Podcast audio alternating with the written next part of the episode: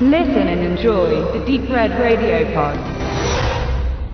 Während James Bond der erfolgreichste Film des Jahres 2021 ist, zumindest in Deutschland, so hat es doch ein Film ganz besonders einen als, als Überflieger geschafft, ähm, vor allen Dingen am Startwochenende so viel einzunehmen, dass er, dass alle schon Angst hatten, er könnte der neue erfolgreichste Film ever werden.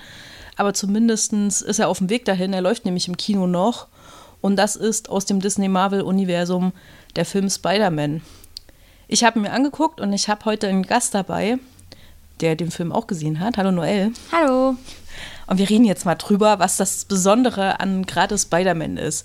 Meine Theorie ist ja, dass dieser Film deswegen erfolgreich ist, weil es der coolste, actionreichste, lustigste Film vor Weihnachten ist und alle Bock hatten, vor Weihnachten ins Kino zu gehen. Was denkst du? Ja. Ja? Super eindeutig. Nee, ich habe mich schon das ganze Jahr tatsächlich auf den Film gefreut, was da wahrscheinlich auch daran liegt, dass ich halt generell Fan von den Marvel-Filmen und gerade auch von dem neueren Spidey, also von dem von Tom Holland verkörperten Spider-Man bin. Mhm. Ähm, wie ist der Untertitel nochmal gleich von dem dritten? Jetzt? No Way Home. Genau. Das ist ja, wer sich mit Spider-Man auskennt, äh, schon eine, die insgesamt achte, der achte Film.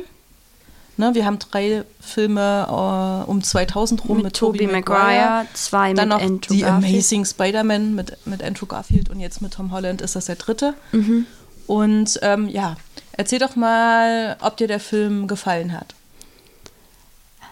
Das, das weiß ich noch nicht so. Also er hat mir schon gefallen, aber ich kann ihn noch nicht so genau einordnen. Da habe ich noch nicht so genau drüber nachgedacht, um ehrlich zu sein. Aber ich weiß, dass ich Spaß hatte, den Film zu gucken weil er wirklich lustig war an vielen Stellen.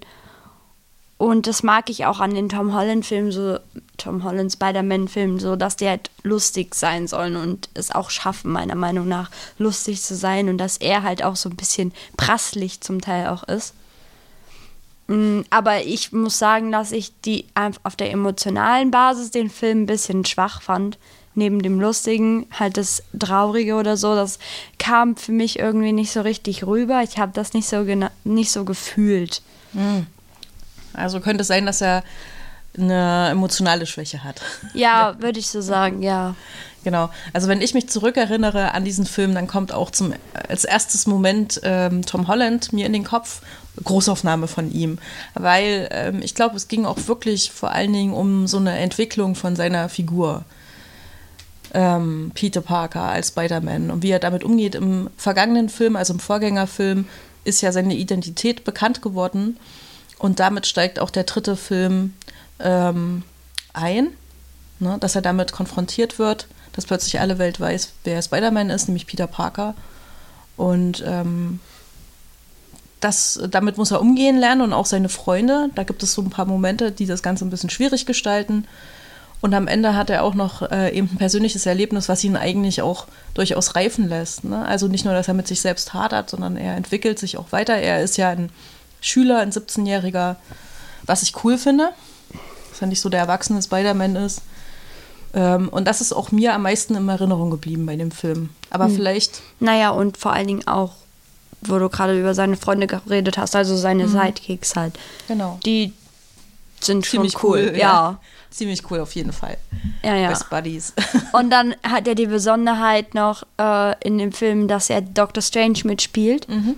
Hat jetzt nicht die größte Rolle, aber die Parts mit ihm und Doctor Strange mag ich sehr und das ist auch eine meiner Lieblingsszenen, glaube ich, wo Tom Holland Doctor Strange so ein bisschen austrickst. Mehr will ich jetzt nicht sagen, aber. In der Spiegelwelt. Ja, in der Spiegeldimension.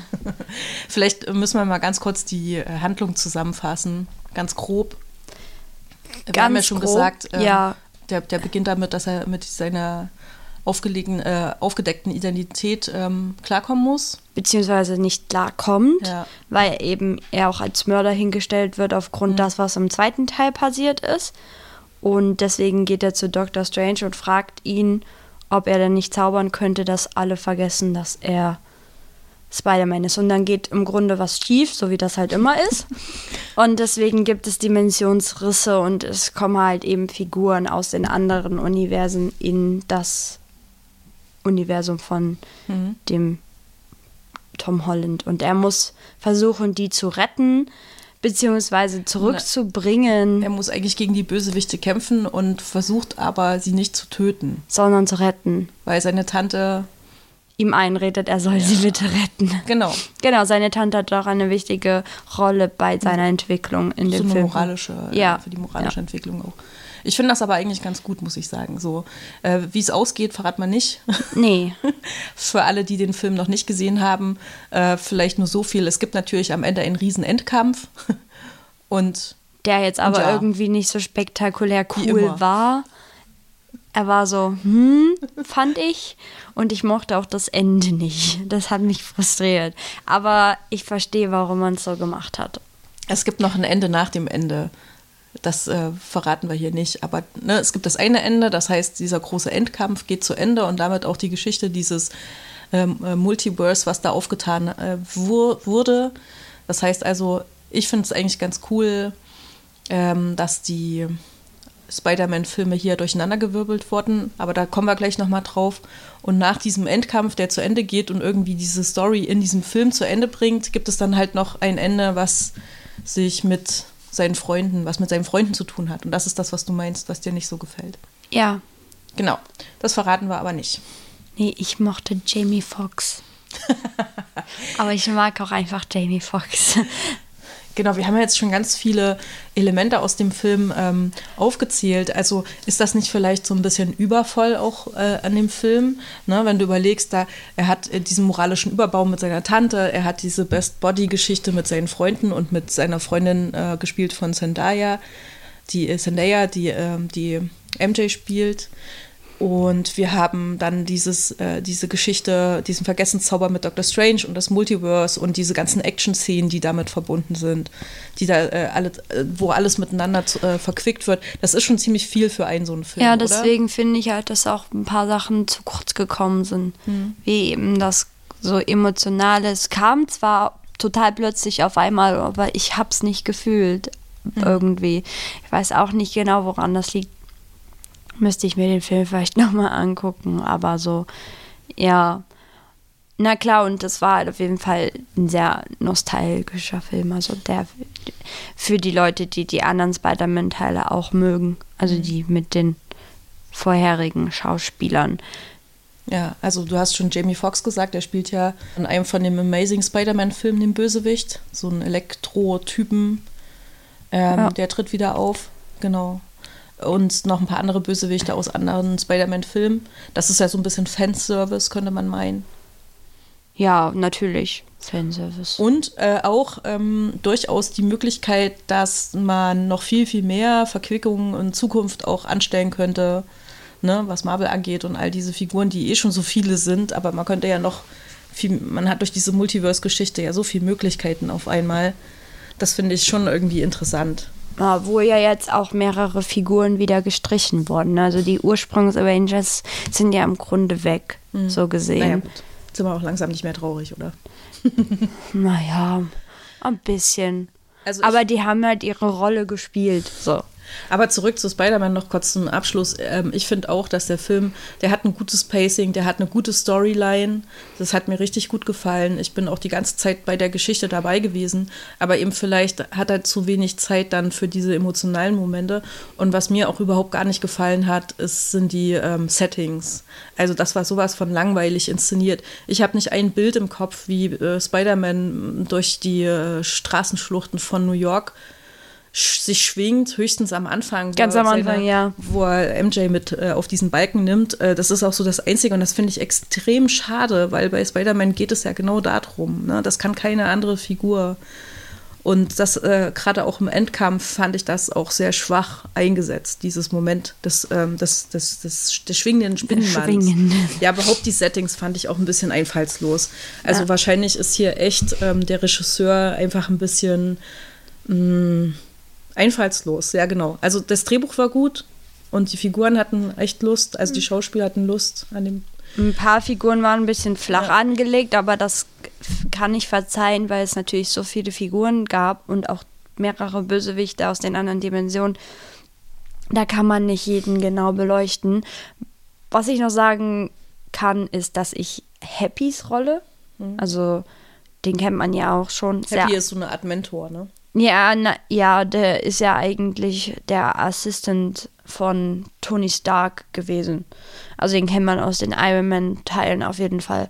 Und ich mag seine Rolle eigentlich. Er ist eigentlich so ein Teddybär irgendwie auch. Aber in dem Film, man hätte ihn nicht gebraucht, weil er hat keine Rolle gespielt. Er ist zwar immer mal aufgetaucht, aber ich habe mir immer nur gefragt, warum? so als damit man ihn nicht streicht oder ich habe keine Ahnung.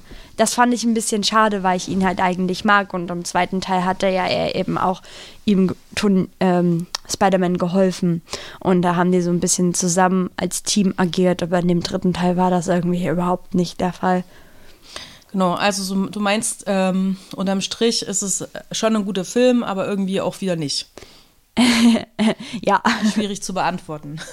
es ist ein Film, der Spaß macht. Mhm. Und man kann ihn sich wirklich gut, gerne anschauen. Aber wenn man halt länger drüber nachdenkt, dann fällt einem schon viel ein, was man nicht so gut findet, finde mhm. ich jetzt so. Aber im Großen und Ganzen doch einer der besseren Marvel-Filme diesen Jahres, beziehungsweise letzten Jahres. Ja, da können wir ja noch mal ganz kurz so einen, so einen Schlenker dranhängen, weil wir haben ja wirklich in den Top 12 der diesjährigen Kinocharts in Deutschland sind ja alle fünf Marvel-Filme vertreten.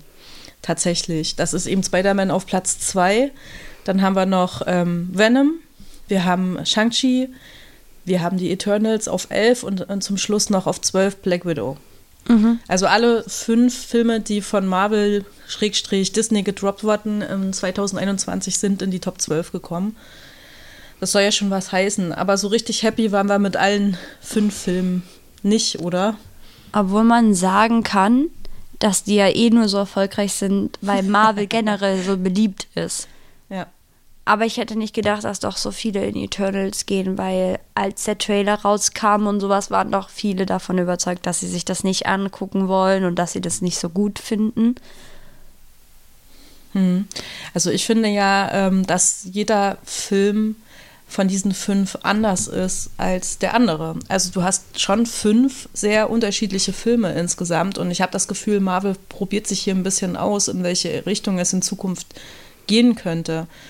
Was würdest du denn ja, sagen? Na doch, wir haben Black Widow, ja. da haben wir so ein bisschen Frauenpower-Film. Das war ein richtiger Girl-Buddy-Movie, das hat ja. mir richtig gut gefallen. Ja, dann haben wir Venom, das wäre dann das Boy-Buddy-Movie. Äh, Der crazy, crazy Movie vor allen Dingen. Ja, genau, dann haben wir, haben wir, haben wir Shang-Chi, der auch ein bisschen lustig war und so ein bisschen more Fantasy-like. Und, und eben und, Asien-Touch hat. Genau, Asien-Touch und Martial Arts und so. Mhm. Und dann haben wir ähm, Eternals, was ganz Neues mit coolen Settings. Ganz neue Große Figuren Welten, auch, ja. neue Figuren.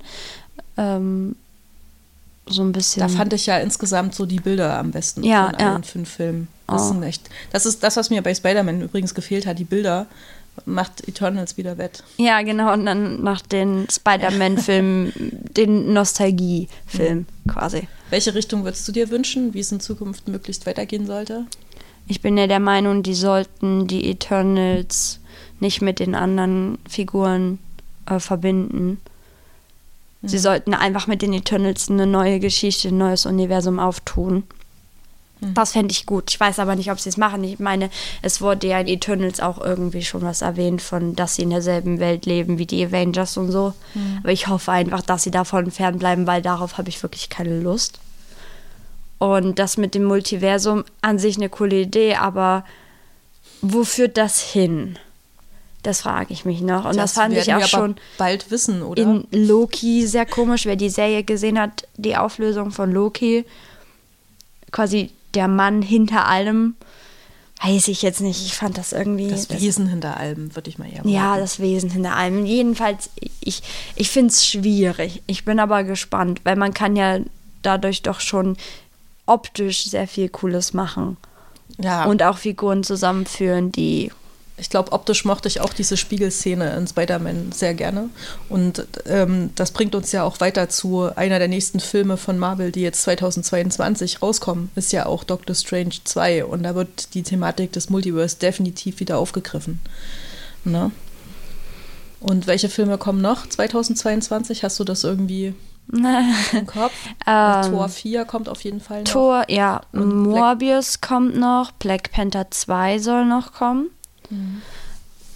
Ich So, glaube, ich habe irgendwas vergessen. ne? Es kommt auf jeden Fall noch einer, glaube ich.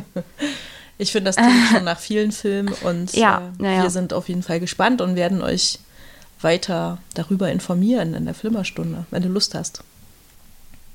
Das Universum, das Marvel-Universum baut sich weiter aus. So viel ist gewiss. MCU. So lange, bis sie nicht mehr können.